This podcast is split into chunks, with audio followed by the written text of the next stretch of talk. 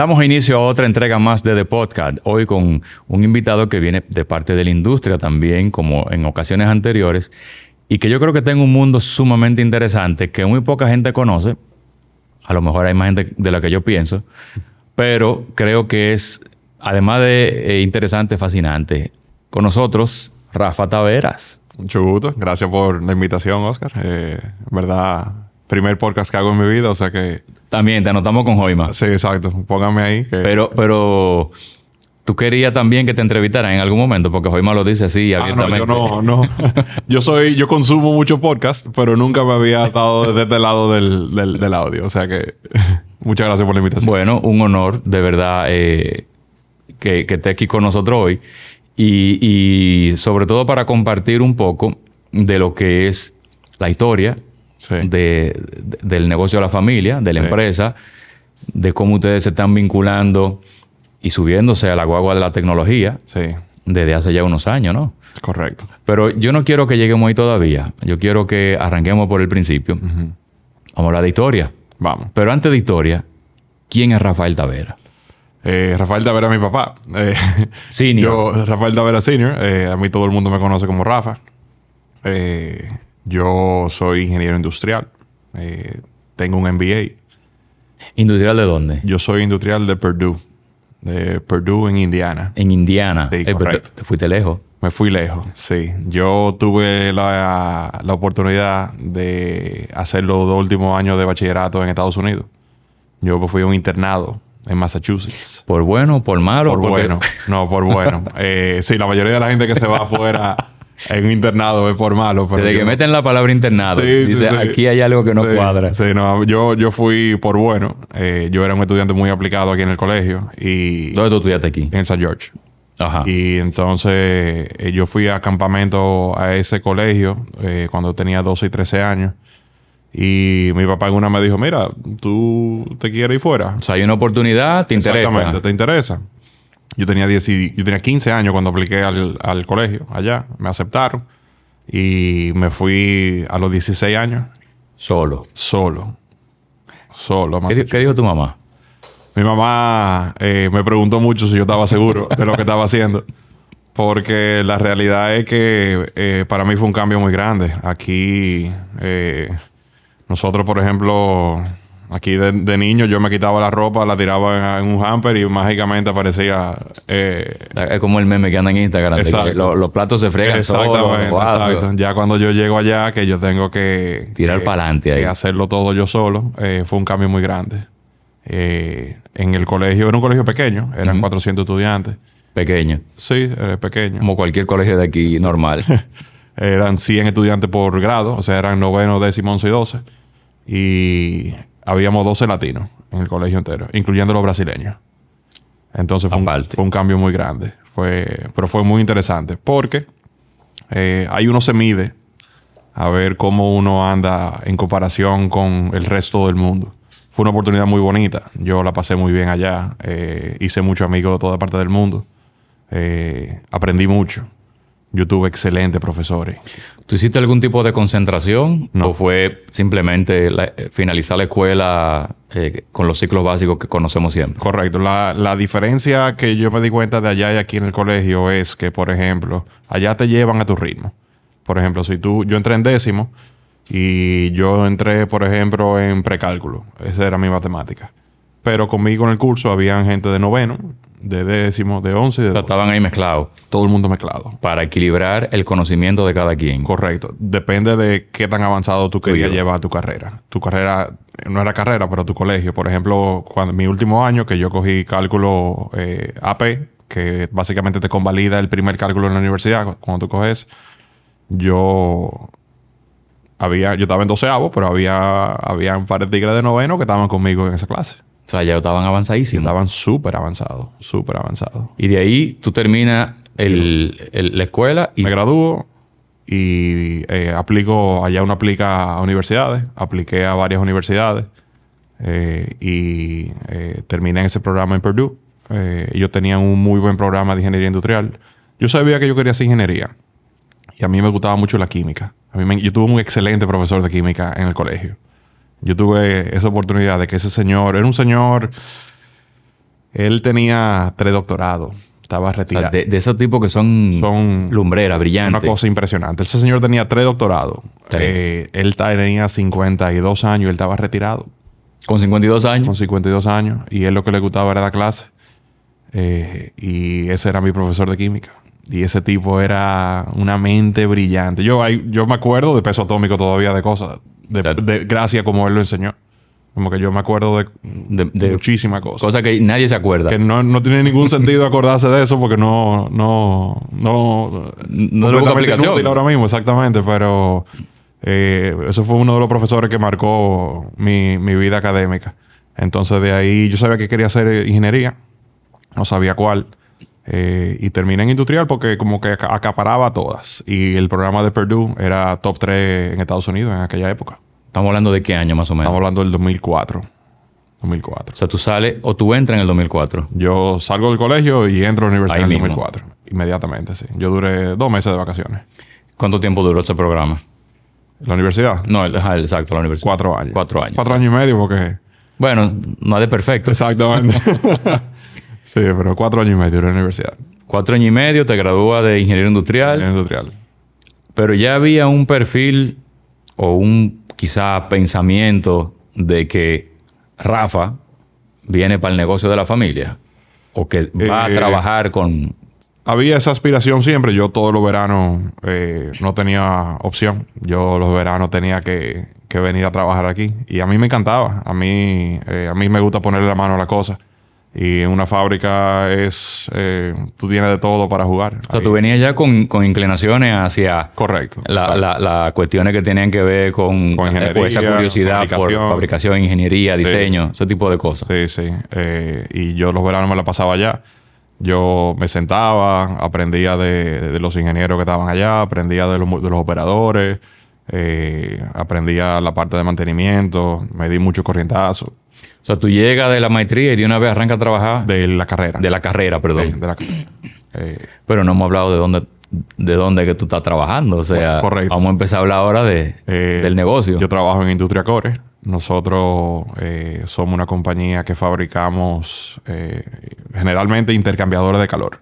hay varios tipos de intercambiadores de calor. Comenzamos fabricando radiadores para equipos de, de, combustión interna. O sea que todo lo que tiene un motor tiene un radiador en el sistema de enfriamiento.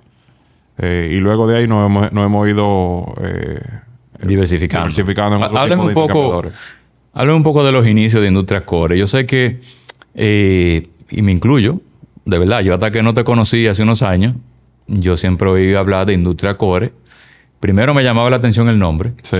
Y segundo me llamaba la atención qué es lo que hacen allá adentro. Sí. Y hasta que no me reúno contigo la primera vez, que en 2015, 2014, por ahí quizás. Por ahí quizás, un sí. Es que yo digo, wow, pero aquí hay un mundo de cosas que se hacen. Sí, sí. Industria Core, eh, el nombre viene eh, de la palabra en inglés. Eh, the core. The core. The core es el núcleo. En inglés, el panal del radiador, que es lo que nosotros iniciamos fabricando, se llama el radiator core. Entonces, mi papá vio esa palabra. De una vez. Exactamente, y lo puso Industria Core al negocio. Así de sencillo. Eh, el negocio mi papá lo comenzó en 1980. Eh, fue, empezó un negocio pequeño. En aquella época todo se importaba en el país. Eh, ¿Era, ¿Era el único negocio así o había una variedad de habría, competencia? Habrían importadores, habían importadores, pero fabricantes eh, tengo entendido que no habían. Eh, entonces él comenzó... Él se lanzó a fabricar. Correcto, él se lanzó a fabricar ese producto que la competencia era importada y se lanzó a fabricar eso aquí localmente.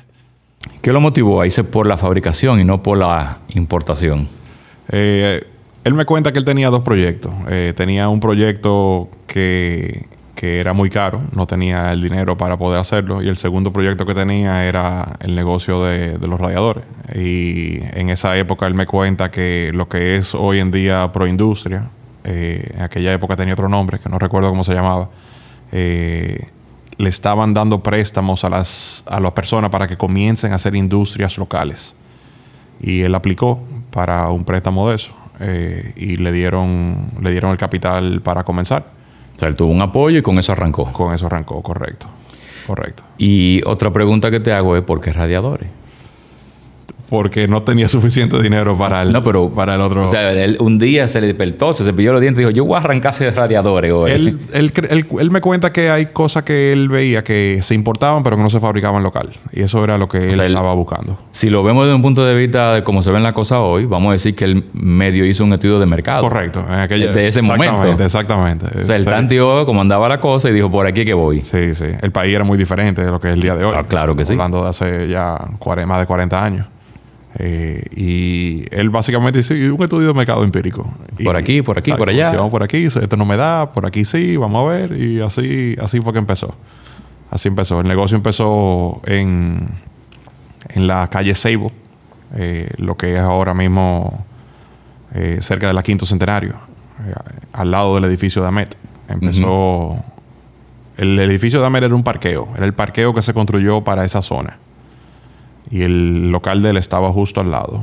Cuando vino el tema de la construcción del quinto centenario, eh, todos los edificios que tenían que estar en esa zona tenían que ser mínimo de cuatro o seis niveles. Él tenía un edificio de dos niveles que acababa de construir no me hace dos años. Entonces, él, dijo, no, yo voy a cumplir con los requerimientos. Y ese edificio de dos niveles básicamente le construyó arriba seis niveles más. No me diga. Sí, muy interesante era eso. Eh, la, fundación del edificio tenía dos niveles principales y luego eh, del tercero al octavo se agregaban al edificio. Y esos niveles eran almacén y se alquilaban a... Habían sus inquilinos y todo eso. Y la fábrica operaba en el primer y segundo nivel. ¿Y qué pasó después entonces cuando vino todo el tema de la construcción del, del Expreso Quinto Centenario y todo, eso? Todo bien, el edificio se, se, mantuvo en su, en su sitio donde era, eh, pero ya luego ahí hubo un tema de espacio. Eh, entonces luego eh, cambiamos de ubicación y construimos una nave nueva en la avenida Ortega y Gasset, que es donde estamos actualmente. Estamos hablando que están ahí ya desde hace Desde el 96. 27, 28 años, una cosa así. Yo recuerdo cuando, cuando ese edificio estaba en construcción, que, que eso estaba completamente vacío. Yo entraba ahí de chiquito y yo decía, wow, entonces se ve gigante aquí. Enorme se veía. Enorme, se veía enorme, enorme, enorme, enorme, enorme. La, la, llegada a ese local fue por algún tipo de situación en particular o eh, un atractivo, un precio, qué él sé yo? Vio, eh, eh, él vio esa área ahí eh, bien. Bien. sí, sí. Un buen punto comercial.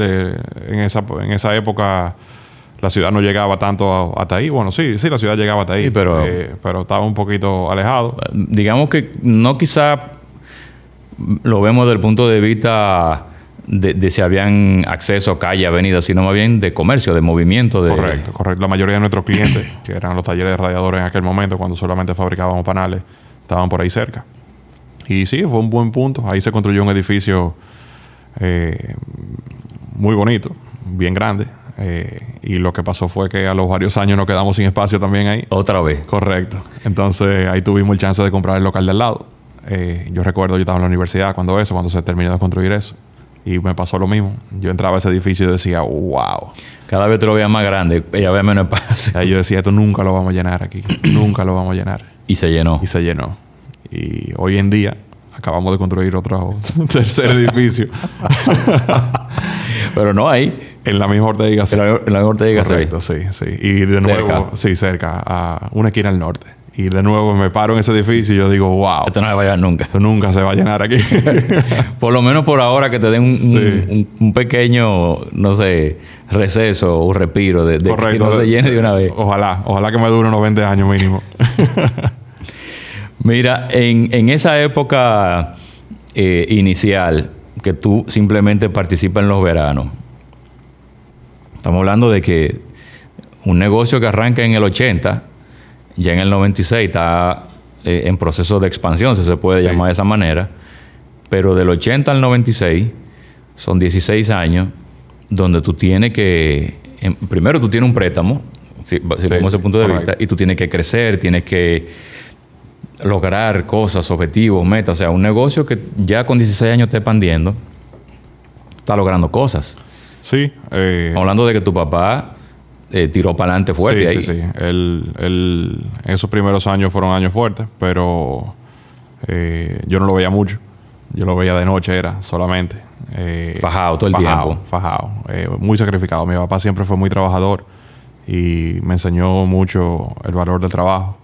Eh, y sí, fue... Pero el negocio fue, le, fue bien, el negocio fue bien. El, mi papá siempre tuvo una excelente atención al cliente. Mi papá es del tipo de gente que, que le vende hielo a un esquimal. Eh, entonces, él, él tiene ese don de, de, hablar y de conectar con la gente. O sea, si lo deja hablar, pierde. Sí, sí, sí. Él, él, él, él tiene excelentes relaciones con... Eh, sí, él le encanta hablar. A él le encanta hablar y él es muy bueno en eso. Muy bueno. O sea que parte del progreso y del avance ya él lo tenía ganado también, que era simplemente hablar con, con, las personas. Y aunque mi papá no es ingeniero ni nada, eh, él, él es muy detallista. Entonces él siempre, cada vez que se fabricaba algo, él siempre trataba de que todo quede bien, de que quede, de que quede, todo quede bonito. Si algo salía de la producción y iba donde un cliente y él lo veía que tenía algún desperfecto, eso se iba para atrás y que lo hagan de nuevo. Eh, o sea, que también tenía un control de calidad. factor de control de calidad, otra de servicio al cliente. De negociación. De negociación. Estamos hablando de que... Muy completo. Muy completo. Sí. Ahora te hago otra pregunta. Eh, el proceso de fabricación me imagino que empezaba en algún momento, no sé, con una idea, con un diseño, con una conceptualización. En esa época, los inicios, nosotros estábamos en el mercado de reemplazo 100%. O sea que nosotros el trabajo era copiar algo que ya estaba hecho. En esa época nosotros no diseñábamos nada desde cero. Ustedes eran como desarrollador y pintura, más o menos. Sí, sí. En esa época simplemente ya existía una parte, esa parte se dañaba, ese intercambiador de calor se dañaba, ese radiador se dañaba y el trabajo de nosotros era fabricar el reemplazo exacto de, esa, pieza y, a veces se hacían mejoras. Eh, hay veces que necesitaba un poquito más de, enfriamiento. Ahí los clientes querían que se le agregaran canales y cosas así, los radiadores. un poquito de custom. Correcto, un poquito de custom made, un poquito de trabajo ahí, pero el, el trabajo inicial en aquella época era básicamente copiar algo que ya existía. Ok. ¿Eso lo hacía quién? Una persona que tenía dedicada a eso o tu papá le metía mano también a Inicialmente era él. Era él. Exactamente, pero eh, siempre hubo un gerente de producción ahí de, que se encargaba de que, de que enviaban, eh, los clientes nos enviaban las muestras, llamaban por teléfono y nos decían un radiador de esta medida por esta medida. Uno tenía ya de qué idea pertenecía eso por la medida. Y así, y así se hacía. Cuando llega, espérate, vamos, vamos a otro, a otro punto, porque creo que son muchas las cosas que tenemos que comentar. Vamos, sí. O sea, antes de llegar a cuando tú entras a, la empresa, o sea, ya, vimos que hay un proceso, hay un, digamos que se, basa justamente en reparar. Correcto. ¿En qué momento empieza a darse como la diversificación? ¿Ya tú estabas ahí o, fue antes? Fue antes, fue antes. Eh, antes de yo llegar eh, en el 98, se comenzaron a fabricar intercambiadores de calor para equipos de aire acondicionado. Y eso ahí diversificó un poco el negocio. Eh, creó básicamente otra división completa en la empresa. O sea, estamos hablando de procesos nuevos, proceso nuevo, empleados nuevos, maquinaria, maquinaria nueva. Todo diferente, todo diferente. Y ahí eh, el, ingeniero Santa María eh, ha manejado esa parte desde el día uno. Desde esa época. Desde el día uno. Eh, eso es de él ahí. Eso es de él. Él es el que sabe ahí. y, y gracias a Dios hemos ido creciendo y creciendo. Yo, mi papá siempre me llevaba, ya cuando yo llegué, se, básicamente estaban esas dos divisiones, de la parte de radiadores y la parte de, de los intercambiadores de calor de, de aire acondicionado. Eh, ya cuando yo llegué empezamos a diversificarnos en otro tipo de intercambiadores de calores que no eran estrictamente para esos dos tipos de, de equipos. Porque existen intercambiadores de calor para, para todo. Esto es un negocio muy nicho. Como que esto, mi negocio es un nicho de un nicho. Pero eh, es muy interesante. Es muy interesante porque hay muchas, muchas cosas diferentes en el mercado que son, se clasifican como intercambiadores de calor que, que ahora mismo le estamos trabajando. O sea que ustedes tienen una variedad interesante de cosas que están haciendo. Sí, sí, sí. Nosotros, nosotros eh, hacemos intercambiador de calor. Nosotros fabricamos desde un radiador de un, de un motor, de un, de un motocross, por ejemplo, hasta un radiador de una generadora eléctrica. Eh, o sea, no importa. No importa el eh, lo trabajan igual. Correcto, correcto. Y me imagino que ya después de tantos años de trabajo, de posicionamiento, Industria Core es una institución en República Dominicana. O sea, sí. Sí, aunque somos un negocio pequeño. Eh, pero y más pequeño que todavía también hacen, o sea, compiten con ustedes. Sí, correcto, correcto. Eh, o se nutren de ustedes también. También, también. Y, y, nosotros le damos servicio a toda la industria nacional. Y el reto ahí es el crecimiento.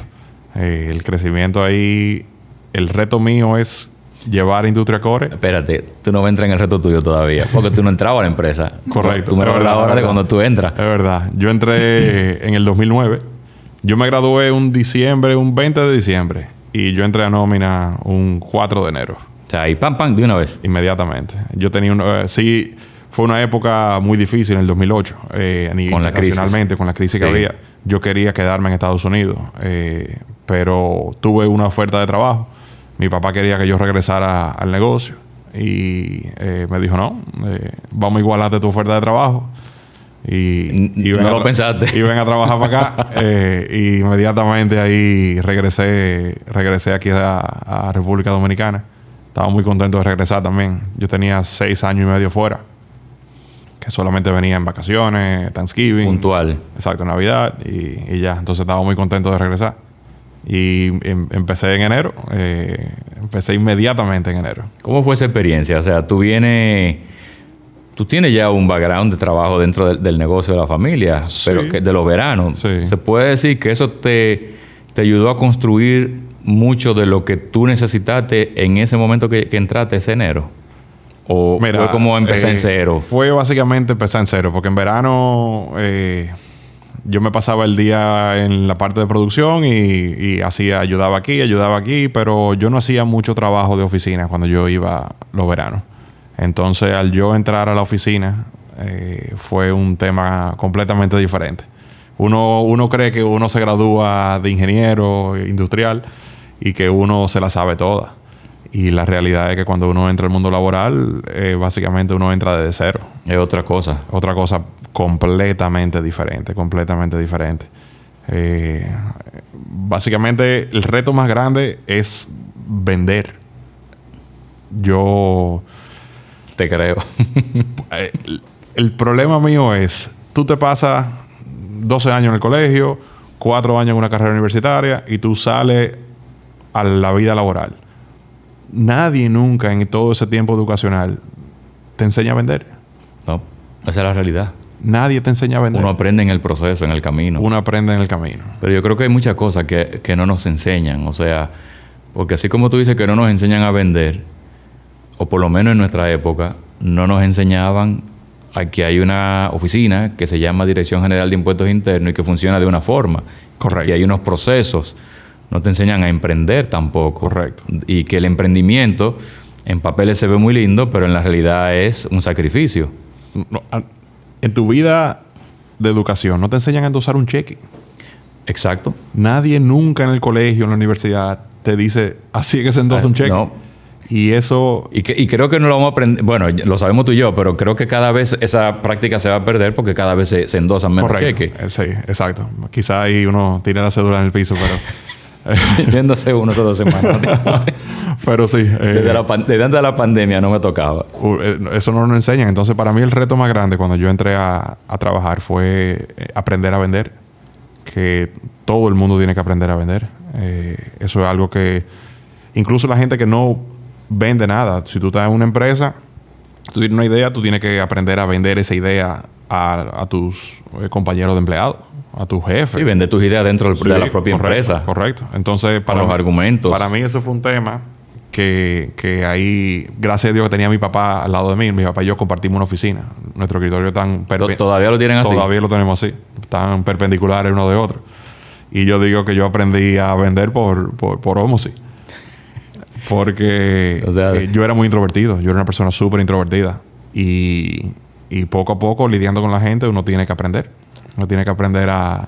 Tú, tú, llegaste a coger el teléfono, llamar y llevamos arriba. Eh, mandar correo, y incluso, visitar. Yo soy medio anti-correo. Yo soy de que coge el teléfono y llama a la persona. Eh, tú puedes mandar correo para, para mantener la información. Mira, tenemos un puesto entre designer, no te interesa un part-time ahí.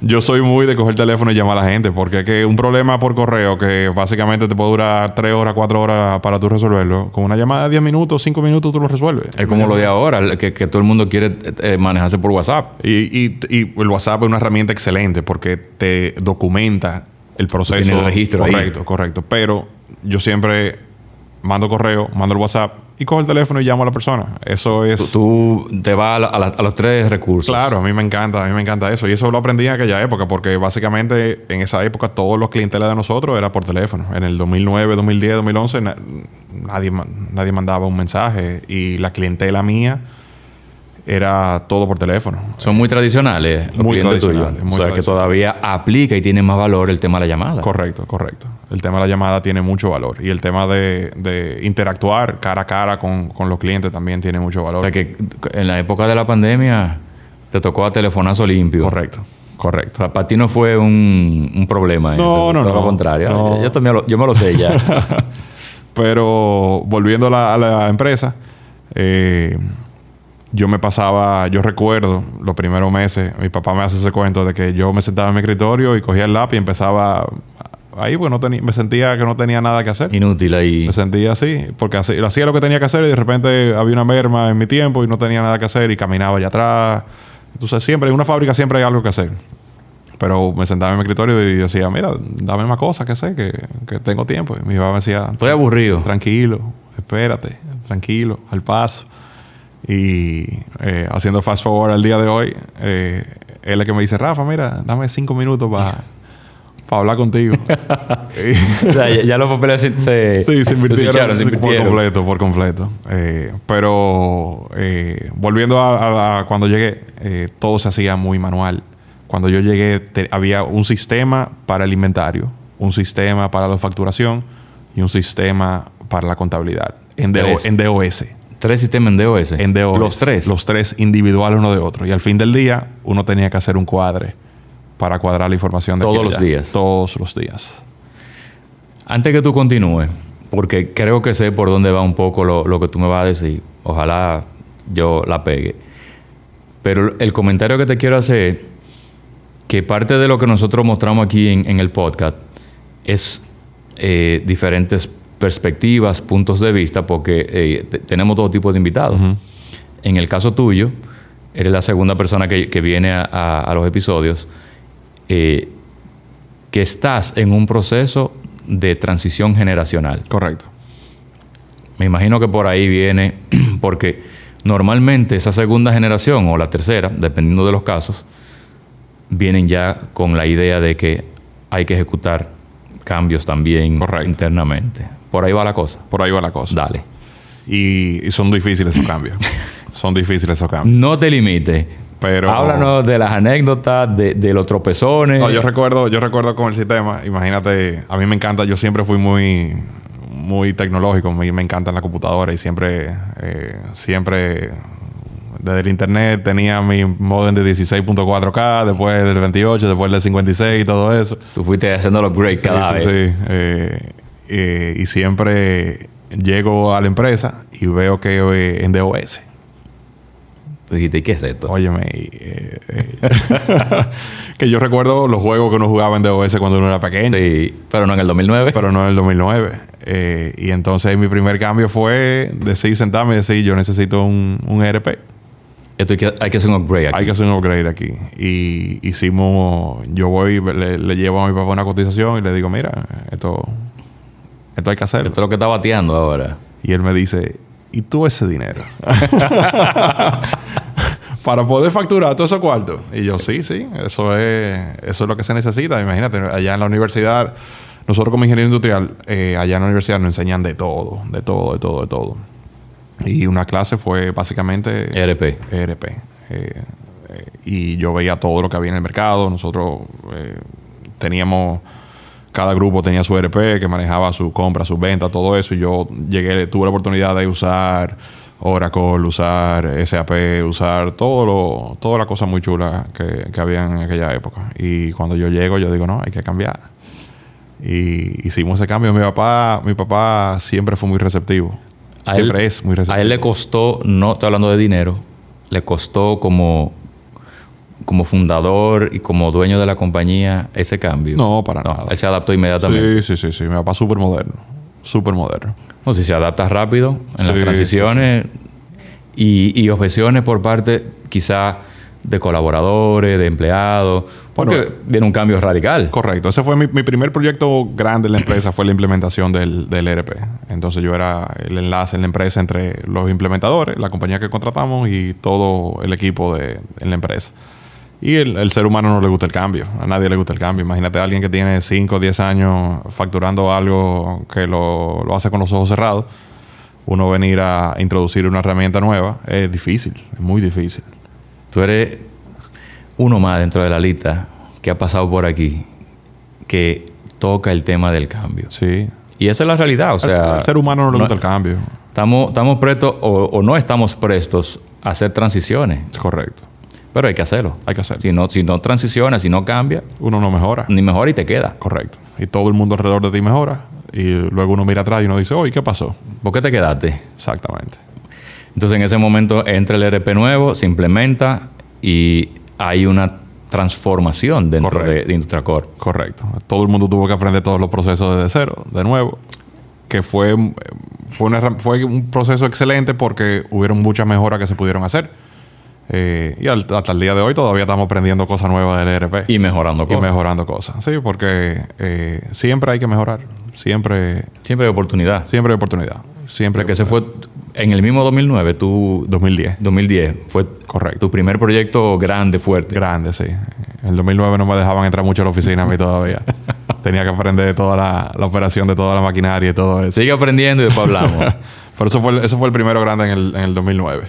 Eh, pero eh, cuando los veranos, que se, me, se me olvidó comentarlo, los veranos, nosotros, cuando yo iba allá a los veranos, eh, ahí estábamos cambiando de los diseños manuales a diseño en computadora.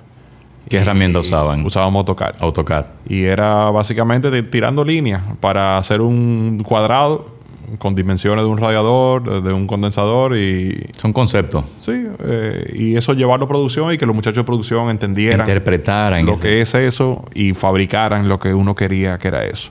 Eh, nosotros, una persona, un amigo de mi hermana que fue allá y él, eh, mi hermana es arquitecta y él, ellos usaban a tocar en su, en su carrera. Y nos enseñó a, tirar eh, líneas. Su ahí. Exactamente. Su polyline. Exacto. Su array. Su arrays. Sí. Ese tipo de cosas. Y ahí... Eh, Saludos a Joima. y ahí entonces empezamos con eso. Y eso era los dibujos que mandábamos para atrás. Eh, cuando, cuando estábamos copiando... Cuando estábamos haciendo reemplazos de piezas. O sea, que había un proceso de diseño ya eh, todavía más formalizado. Correcto, o sea, diseñaba. Computarizado. Computarizado. Se le pasaba a producción, producción ahí medio interpretaba, y, vamos arriba. Y vamos arriba. Eh, ahí era que empezamos. Y, y duramos sin mucho tiempo y funciona. y eso, eso, ese sistema que nosotros hicimos funcionó. Eh, Santa María es un sistema ahí excelente que que hasta el día de hoy, si de repente que, hay veces que... Que se necesita. Que se necesita, que, hay que ir atrás a buscar esos dibujos de antes para, para llevarlo al día de hoy. y, me imagino, eso que tú mencionas también fue un, gran aporte, porque tienen la capacidad de poder eh, documentar y archivar. el historial que se hace con eso es, eh, es un beneficio tremendo. Porque un dibujo que tú hiciste hace 8 años, 10 años de una pieza, es muy fácil tú echar para atrás y buscarlo. Y tú decir, ¿qué fue lo que yo hice en ese momento? Eh, o sea que eso es una herramienta Ya no son planos que están en una habitación. No, en, un, archivo, en un archivo con, con 500 hojas una al lado de otra que, te toma 20 minutos buscarlo. Eh, que, un paréntesis, hay veces que tenemos que abrir que también requiere. Exactamente. Eh, de, una visita que hicimos a aquel cliente, el, dibujo que se hizo en el campo, que se, que se hace a mano ahí rápido. Hay, que, hay veces que hay que ir a buscar ese dibujo también. O sea que Nada se descarta. Nada se descarta. Eh, todo eso creo que nosotros lo digitalizamos incluso. Lo escanearon y lo tienen ya. Se, se, se, puso su labels. Otro proceso también. Es un proceso difícil. Es un proceso difícil. Pero súper útil. En, el, en, el, momento cuando uno lo hace, uno dice que estoy perdiendo tiempo, pero Sí, de hecho es parte de lo que yo te iba a comentar hace un rato con el mismo eh, tema del cambio y la transición. Eso que, es eh, hacer el cambio o digitalizar, que al final de cuentas también es un cambio.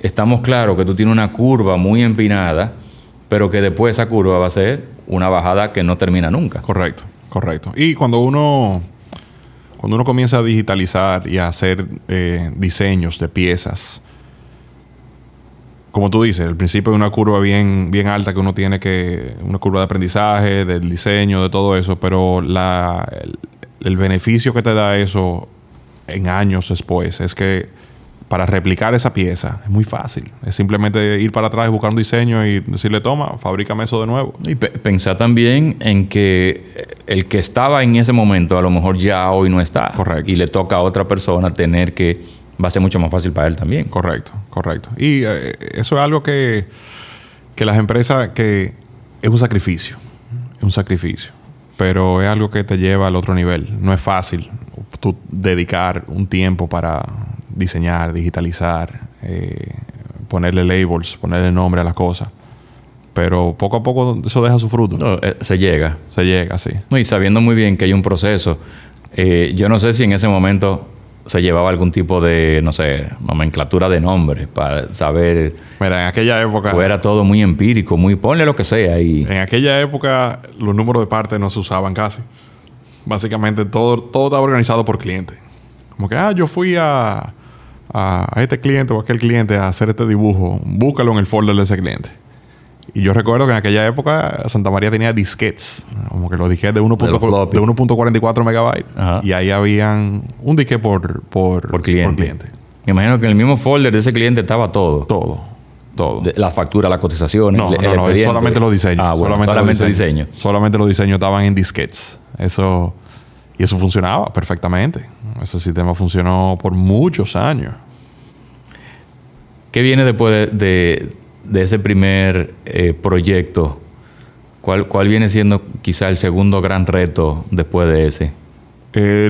para mí el reto, yo iba a muchas ferias, a muchas convenciones y hice muchos amigos de la industria que hacen lo mismo que yo hago a diferentes escalas y en países mucho más... Eh, con mercados mayores. Con mercados mucho más grandes que el de nosotros. Y yo veía, hacía muchas preguntas, ¿cómo tú haces esto? ¿Cómo tú haces aquello? Y yo veía que muchos siempre de, repente me mandaban un diseño y me decían, mira, sé que yo lo hago. Y me mandaban. Sí, te mandaban un diseño. Me mandaban un diseño. Sin, sin NDA y no, no, no, no, no. Soy porque ya un nivel de amistad. Yo decía, mira. Era de confianza ya. Exacto, era de confianza ya. Yo le decía, mira, como eh, un radiador de un Caterpillar, cómo tú lo haces, un radiador de una, de una Cummins, eh, eh, las dimensiones que tú le pones, qué, qué, qué mejora tú le haces al, al, al radiador. Y de repente me mandaban un dibujo CAD. Eh, muy bonito, con una vida isométrica, 3D. O sea, tuve un 3D ya. Tuve un 3D. De piezas. Correcto. Eh, una tabla de materiales. Una tabla de materiales con todos los materiales que se utilizaban. Y yo decían, wow. Eh, estamos hablando que todo el 2000, 2012, 2013. Y yo decía, wow, yo, yo quiero hacer eso. Toca otra transición. Yo quiero hacer eso. Porque al fin del día, eh, eh, si ellos lo hacen, el radiador que ellos fabrican no es mejor el radiador que, se que yo fabrico. Simplemente ellos tienen diferentes herramientas de cómo hacer eh, la misma pieza, pero yo puedo hacerlo exactamente igual. yo decía, yo, si ellos lo pueden hacer, yo lo puedo hacer también. o sea que ese networking, esa colaboración, generó inspiración Correcto. y generó confianza. Sí, porque tú miras cómo otra gente hace las cosas en, en, otros mercados mayores. Y por ejemplo, yo tengo amigos que fabrican piezas eh, para directamente para los OEMs, o sea, le, venden directamente a los ensambladores. No es el mercado mío, eh, aunque fabricamos lo mismo, pero ellos, el mercado de ellos es directamente para el que va a fabricar la pieza original. Todo lo mío es, en esa época era reemplazo. Y y el nivel de detalle que, ellos utilizaban para, para, para fabricar eso era una cosa tremenda, tremenda, tremenda, tremenda, que yo decía, wow, yo tengo que llegar ahí. Eh, hay que llegar ahí. Hay que llegar ahí. Esa, es la meta. Esa es la meta. Y, me, imagino que tú ibas pensando, ¿cómo yo le digo al viejo ahora? ¿Cómo yo le digo que hay que hacer una inversión aquí en, en, en diseño, en maquinaria? y todo eso. Pero sí, yo, yo le enseñaba esos planos a él, yo le decía, eh, mire ese plano. Y él me decía, wow, qué bonito está eso. Y él lo veía y él lo veía claro. Eh, eh, me imagino que ya él sabía por dónde venía la cosa. Sí, sí, sí. O ya ustedes lo hablaban abiertamente. Sí, nosotros lo hablábamos y cada vez que me llegaba una de esas, yo, yo, yo se lo imprimía, se lo enseñaba y... Tú estabas vendiéndole. Correcto. Yo estaba vendiéndole. yo estaba vendiéndole mi idea. Eh, y al fin del día, lo primero que hicimos fue, él me dijo, no, hazte un curso de diseño. Hazte un curso de diseño. O sea, para empaparte, para conocer más a fondo el... Yo había utilizado varias herramientas de diseño en la universidad. Eh, porque allá, yo recuerdo, nosotros, nosotros tenemos un taller allá en la universidad, chulísimo. Con todo, me imagino. Con todo, todo, todo lo que tú te puedes imaginar. Eh, ahí habían 10 tornos Wow. 10 fresadoras eh, de esos de esos tornos, de, esa torno de cinco ejes que se llaman. Una cosa. Una, grosería, una exageración. había de todo, de todo, de todo. Y nosotros allá, mi primera exposición al diseño fue ahí. Eh, fue, ellos nos dicen, ok, busquen un logo de algo para eh, hacerlo en, la, en la fresadora. A reproducirlo. A reproducirlo en una plaquita de aluminio en la fresadora. Y yo, no, está bien. Eh, yo dije, ¿qué lo, ¿cuál es el logo más fácil que yo puedo hacer? Y yo dije, bueno, vamos a hacerle Chevrolet. El logo de Chevrolet es relativamente sencillo. son media línea recta, casi la mayoría. Polígono irregular. Exactamente. son líneas rectas. Yo dije, no, vamos a hacer el, el logo de Chevrolet. Y cuando esa gente nos dice, ok, ustedes tienen que tirar la geometría de la línea, esto es un código G, G01, tanto, todo eso. O sea, que te, dieron tu clasita de manufactura y... Sí, sí, sí. Y cuando nos, ponían todo eso, hacíamos eh, la pieza ahí, salía mal, había que ir a corregir el código, todo eso, y, y, hacíamos todo eso. De repente, a la, cuando entregamos el proyecto, de que la pieza llega bien, de repente los profesores nos dicen, ah, miren, eh, en lugar de estos códigos G, eh, ustedes pueden utilizar un CAD y mandarle un CAM y el CAM le genera los códigos G. Y lo interpreta y lo tira solo. Y yo dije, no, relaje. Dos semanas aprendiendo códigos G para que de repente me digan que yo tiro una línea, lo paso del CAD al CAM y ya de repente ahí sale todo. Ahí sale todo. Eh, y entonces esa fue mi primera exposición. Ahí usamos eh, un, un, CAR, creo que fue a tocar en aquella época. Usábamos un CAR, que era Mastercam, creo que era. Mastercam. Eh, y eso eran dos clics y de repente te, te iba de... Ya estaba hecho. Estaba hecha la pieza, el código. Y, y eso fue mi, mi primera exposición al diseño. Allá hacíamos... Duramos un buen tiempo haciendo eso. Y nosotros teníamos el taller a nuestra disposición. Nosotros nos decían, ustedes pueden entrar aquí cuando ustedes quieran. A cualquier hora, y, usar lo que ustedes quieran. Eso era muy chulo, muy chulo. Yo aprendí mucho ahí. Había una máquina, la máquina más chula que había era la máquina que... ¿Una punzonadora? No, eh, que que te mide la dureza ah. de, algo, que básicamente una prensa hidráulica que le va... Le da un golpe. No, un golpe no, sino va apretando, apretando, apretando, apretando y tú ves cuando quiebra. Ah, bueno. O sea, nosotros... Ahí tú hacías ensayo de torsión, ensayo de tensión, nosotros poníamos tipo. cualquier cosa, nosotros poníamos abajo de eso, a ver a, lo cuánto kilonewton quebraba. Kilonewton es no sé si es la, unidad correcta, pero a, ver qué presión le podíamos poner a eso. Bueno, ensayo de presión sería más que todo. Exacto, exacto. Eh, y esa máquina le, entrábamos... Lo que sea. Lo que sea. a ver cómo rompía. Y esa fue mi primera exposición a, eso de diseño. Y cuando, lo, cuando me recibía estos planos de los amigos míos, eh, ahí yo dije, no, vamos a hacer un cursito de diseño. Y ahí fue que hicimos el curso. Eh, creo que fue Santa María y yo que lo hicimos. El de SolidWorks, sí. El de SolidWorks. Eh, bueno, ustedes, tú primero. Yo primero hice un, una clase de introducción. Hicimos una especie de hands-on. Exactamente. abierto al público, todo el que quisiera. Yo me acuerdo que tú me llamaste y me dijiste, mira, yo quiero. Correcto. Se, hizo, una noche. Se hizo una noche, sí. ¿Tú tenías un local por aquí? Sí. sí. Y después de eso, ya después tú me contactas y me dices, mira, sí, quiero que nos sentemos a hablar. Para ver cómo podemos implementar Correcto. SolidWorks aquí en, en, en Industrias Correcto. Ya tú sabes, tuve que venderle eso. a vender de nuevo. Exacto, a venderle eso. Y me ¿Cuánto? tú estabas claro. Ahora vamos a vender dentro de la empresa. Exactamente. Y en esa inversión eh, llegaron también a, involucrar máquinas. ¿O solamente se hizo una inversión de software? Solamente se hizo una inversión de software en esa época. Eh, y eso fue unos años antes de que, comprar, que empezáramos a comprar, eh, invertir en maquinaria. Eh, se hizo la inversión. Eh, realmente nosotros hicimos la inversión en software y duramos unos años no dos años, duramos como un año antes de, de, básicamente tomar la decisión de que... Me imagino que fue un periodo de prueba también. Correcto, correcto. Uno, eh, teníamos el software ahí, eh, creo que teníamos el software, sí. Eh, duramos unos meses con el software y tirábamos líneas. Al final me tocaba a mí diseñar. Eh, tirar tu piececita ahí. Tirar mi pieza, tirar mi línea, a ver cómo se podía hacer esto, cómo se podía hacer aquello. Y, y ahí pude recrear los planos que me mandaban los amigos míos. Y yo dije, no, eh, aquí es. Lo estoy logrando. Lo estoy logrando. Porque el, el, el, tema era mejorar, era llegar a los niveles donde estaban esa otra compañía en ese mercado mucho más grande. Que nosotros pudiéramos replicar ese nivel de diseño y de consistencia, básicamente. Porque cuando tú tienes un diseño tú puedes replicar la pieza 100 veces y te va a salir exactamente igual. El punto es que te salga exactamente igual. O sea que ya vamos por una tercera transición, o sea, de, de todo el proceso manual al proceso digital 2D, ya un proceso digital 3D, paramétrico, asociativo. Correcto.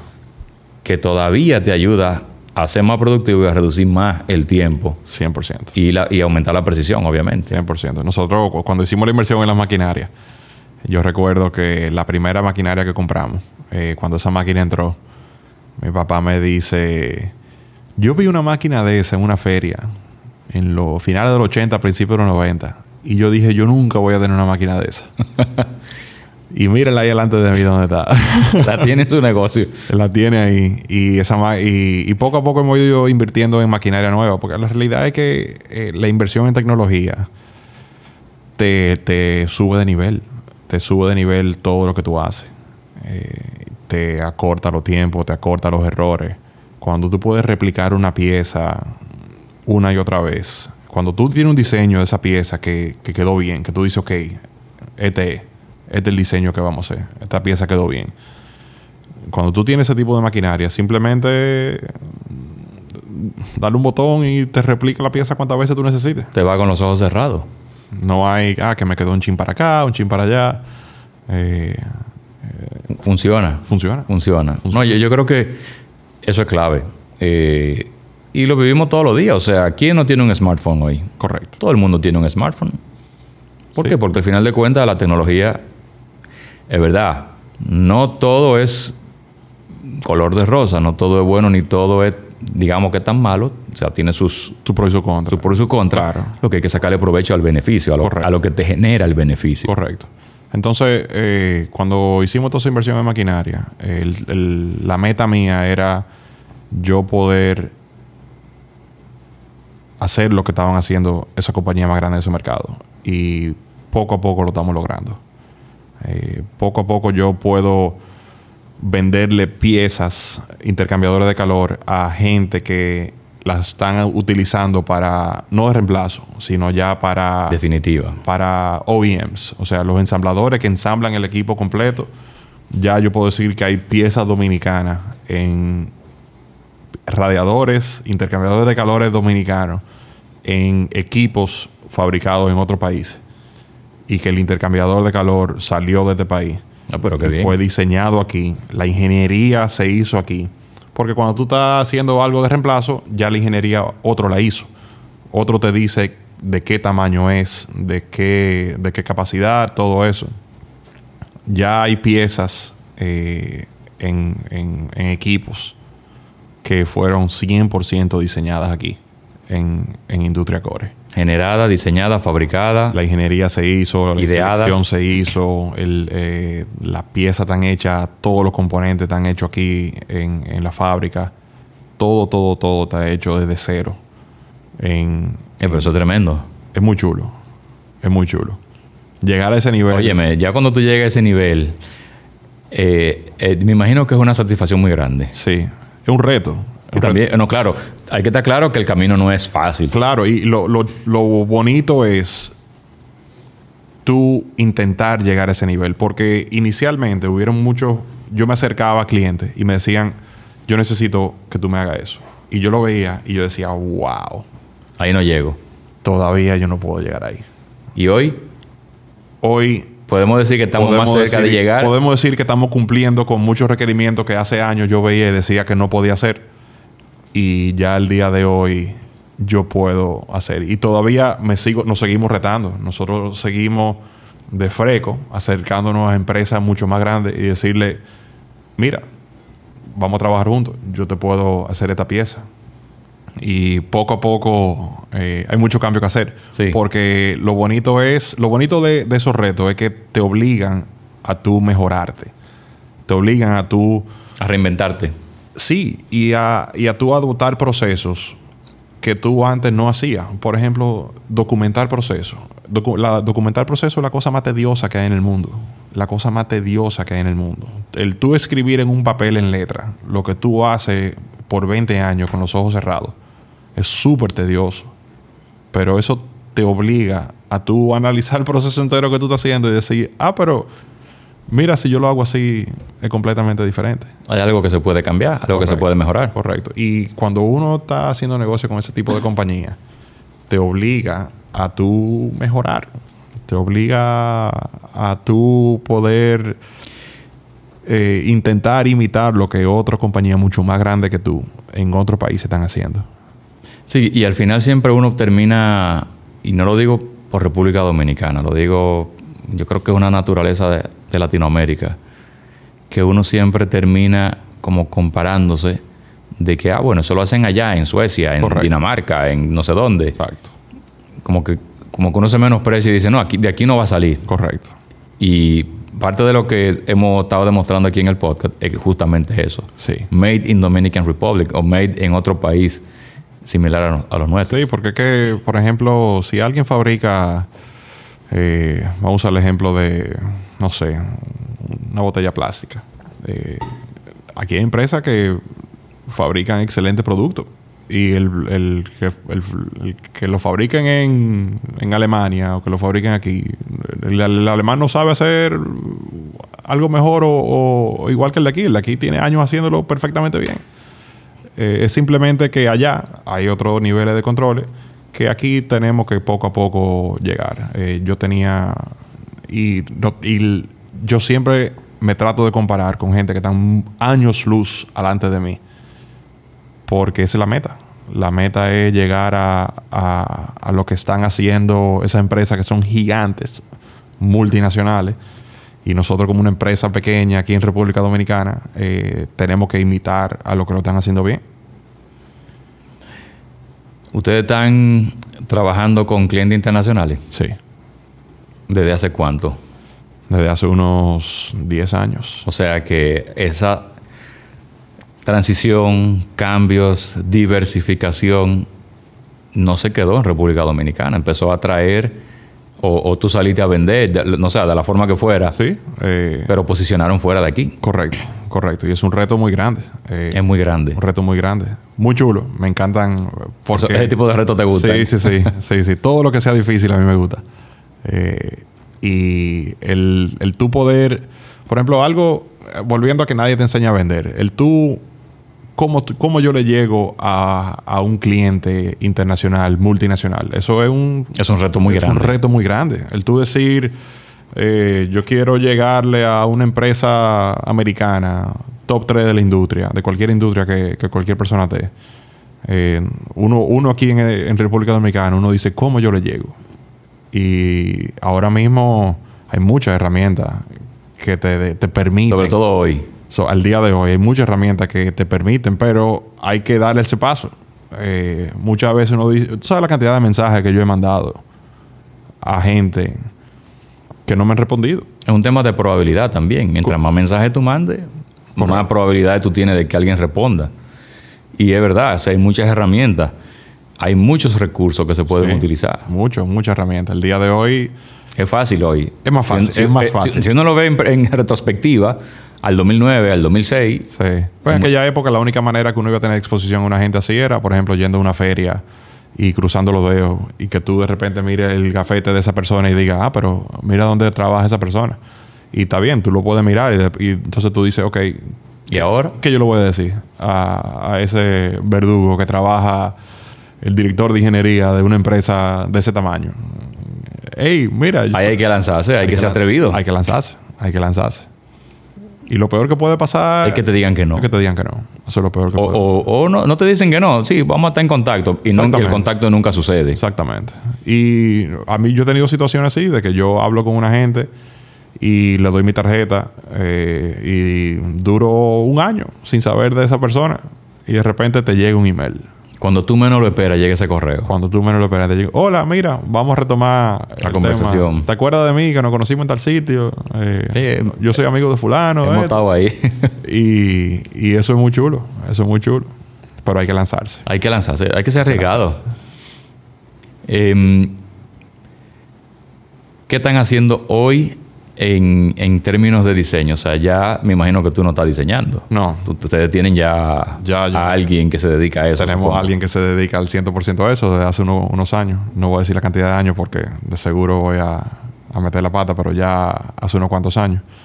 Eh, el, el tema de nosotros es que eventualmente la meta mía es que tengamos más personas diseñando. Eso es lo que yo necesito Ampliar más. ampliar más. Esa es la meta. Eh, y esa meta creo que la vamos a cumplir muy pronto.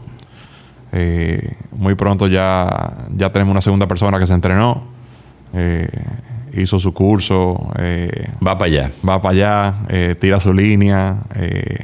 Y está tomando experiencia, supongo. sí, está tomando experiencia y poco a poco un día lo sentaremos en, en el aire acondicionado de una computadora a que A que lo haga solo. Exacto. Eh, pero sí, la meta es eh, seguir creciendo. Seguir creciendo de una manera controlada, porque también la gente dice, sí, yo quiero crecer, yo quiero ser más grande. Pero hay que, hay que crecer de manera controlada. Tomando las medidas, claro. Correcto. ¿Cómo ve, Rafa, la industria, el mercado eh, o los mercados? Porque ya ustedes están en, en- en más mercados, pero en general, si hablamos de la industria local, si hablamos de, de todo este proceso revolucionario que ha habido, de, en que ustedes lo vivieron muy, muy de Sí. cerca, de manual, digital, a 3D y todo lo demás que viene por ahí. La industria local tiene mucho potencial.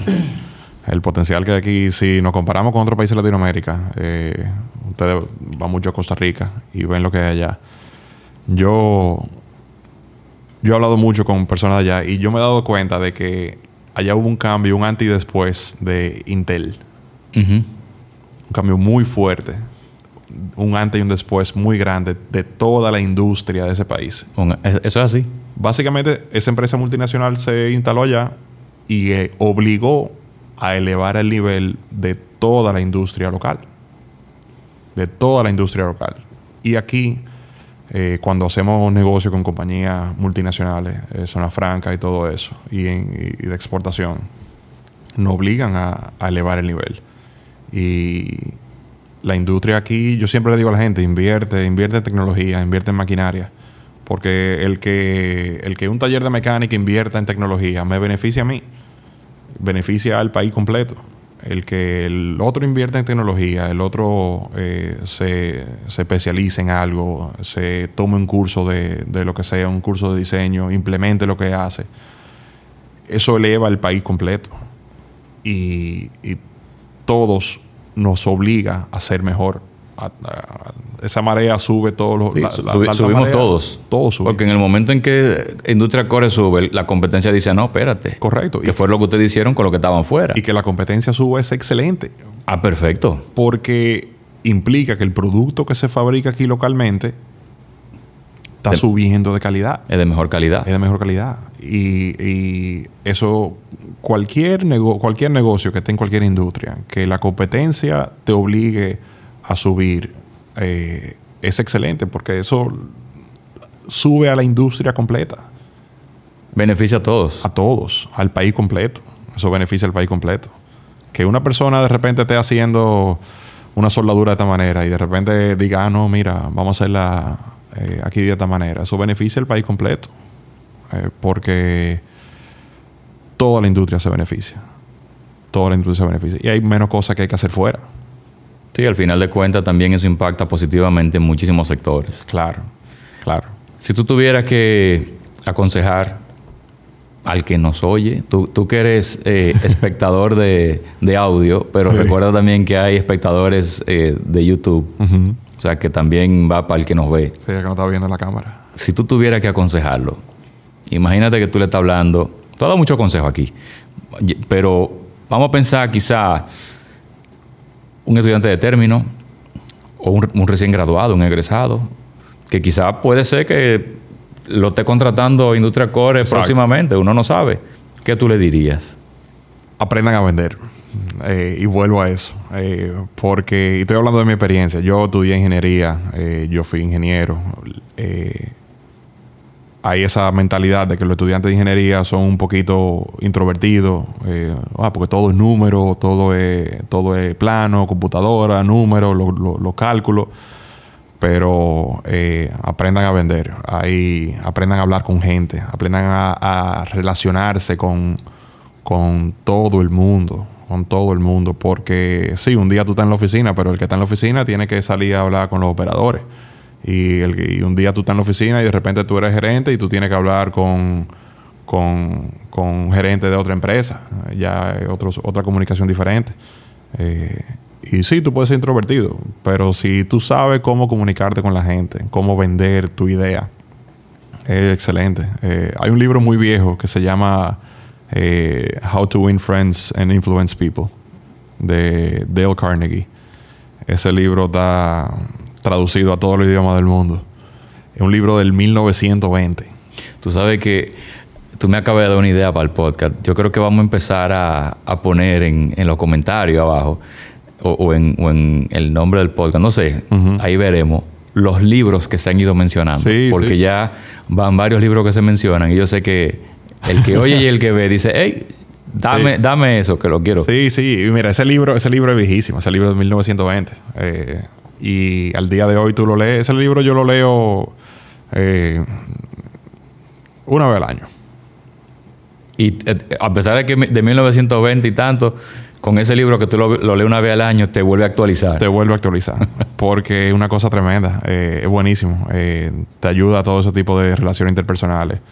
Porque sí, pues como, como estamos hablando, tú estás en una feria, tuve una persona que es un director de ingeniería de algo y tú quieres acercártele y hacerle una pregunta. Eh, es difícil tú dar ese paso y decirle, eh, hola, mira, yo soy eh, Rafa de República Dominicana. Te dicen, eh, entonces. Empiezan a, calcular. República Dominicana, ¿dónde quedará eso? Eso es Punta Cana, la playa. Ah, al lado de Punta Cana, sí, sí, sí, cerca. Ahí. Eh, entonces, ese libro, ese libro es muy chulo. Ese libro es muy chulo. Se lo recomendaría a cualquier estudiante, a cualquier persona. A cualquier persona de cualquier nivel, en verdad. Ese libro es muy chulo. A los estudiantes, eh, a mí. A mí me gustan mucho los STEM, las carreras STEM. Las carreras STEM. Science, Technology, Engineering y Math. Eh, porque el que estudia cualquier carrera de esa puede ser lo que sea. Pero el que estudia cualquier otra carrera es muy difícil que sea eso. Se puede, porque sí hay gente que son... Se puede, pero por ejemplo, si tú estudias, eh, vamos, diseño, tú, tú haces tu, tu diseño industrial y a ti te gusta la historia, tú puedes eh, abarcar la historia. Abarcar la historia también. Pero es muy difícil para una persona que se gradúe de historia decidir, vamos a ser diseñador. diseñador industrial. Eh, entonces, esos son, eso, esa, esos skills, esa, esas habilidades, esas habilidades que, que, que, uno puede desarrollar en la universidad y, y que es muy difícil desarrollarla después. Es muy difícil desarrollarla después. Entonces... Le toca a uno desarrollarla por su cuenta. Correcto. Y luego ya... Y más difícil. El trabajo, la vida, la familia y muy difícil luego desarrollarla. Entonces a mí me gusta mucho esa carrera de STEM porque el que, el que hace cualquier carrera de STEM, yo opino que puede hacer lo que sea. Si tú te gradúas de, qué sé yo, de ingeniería industrial y a ti lo que te gusta es la publicidad, tú puedes ser ingeniero industrial y graduarte de publicidad pero es mucho más, mucho más difícil graduarte de publicidad y, y arrancar para lo otro. Y arrancar para la ingeniería. Entonces, yo siempre le recomiendo a todo el mundo que me dice, Rafa, como que recomiéndame qué estudio, lo que tú quieras, pero que sea de STEM. Y también depende mucho de las, de las habilidades que tengan, porque hay gente que, en definitiva, STEM, bueno, lo voy a pensar. Ah, ya estamos hablando del que, el que estudia medicina, el que estudia... Ya esos son otros 500. Sí, no, pues ya el que estudia medicina para mí eso es una vocación. Mira, Rafa. Yo quiero agradecerte muchísimo, de verdad. Para mí ha sido una súper conversación. No, gracias por la invitación, es verdad. Ahora, yo, yo no te puedo dejar ahí sin que tú despidas el episodio. Vamos. Tú sabes despedir... No lo he hecho antes. No, pero te voy a dar los tips. Ok. Suscribir. Ajá. Dar like. Ajá. Y la campanita. Ok. Uh, ¿Aquí? Aquí. Allá. Aquella. Eh, señores, gracias por el, eh, compartir con nosotros el episodio de podcast. Eh, suscríbanse. Por favor, suscríbanse a ese botón que está aquí abajo. Debe de ser, supongo. a ese botón que está aquí abajo. Denle a la campanita para que le lleguen las notifications de los próximos episodios. Y denle like. Y denle like a este episodio. Rafa. Tremendo. Gracias, Oscar. Gracias a ti.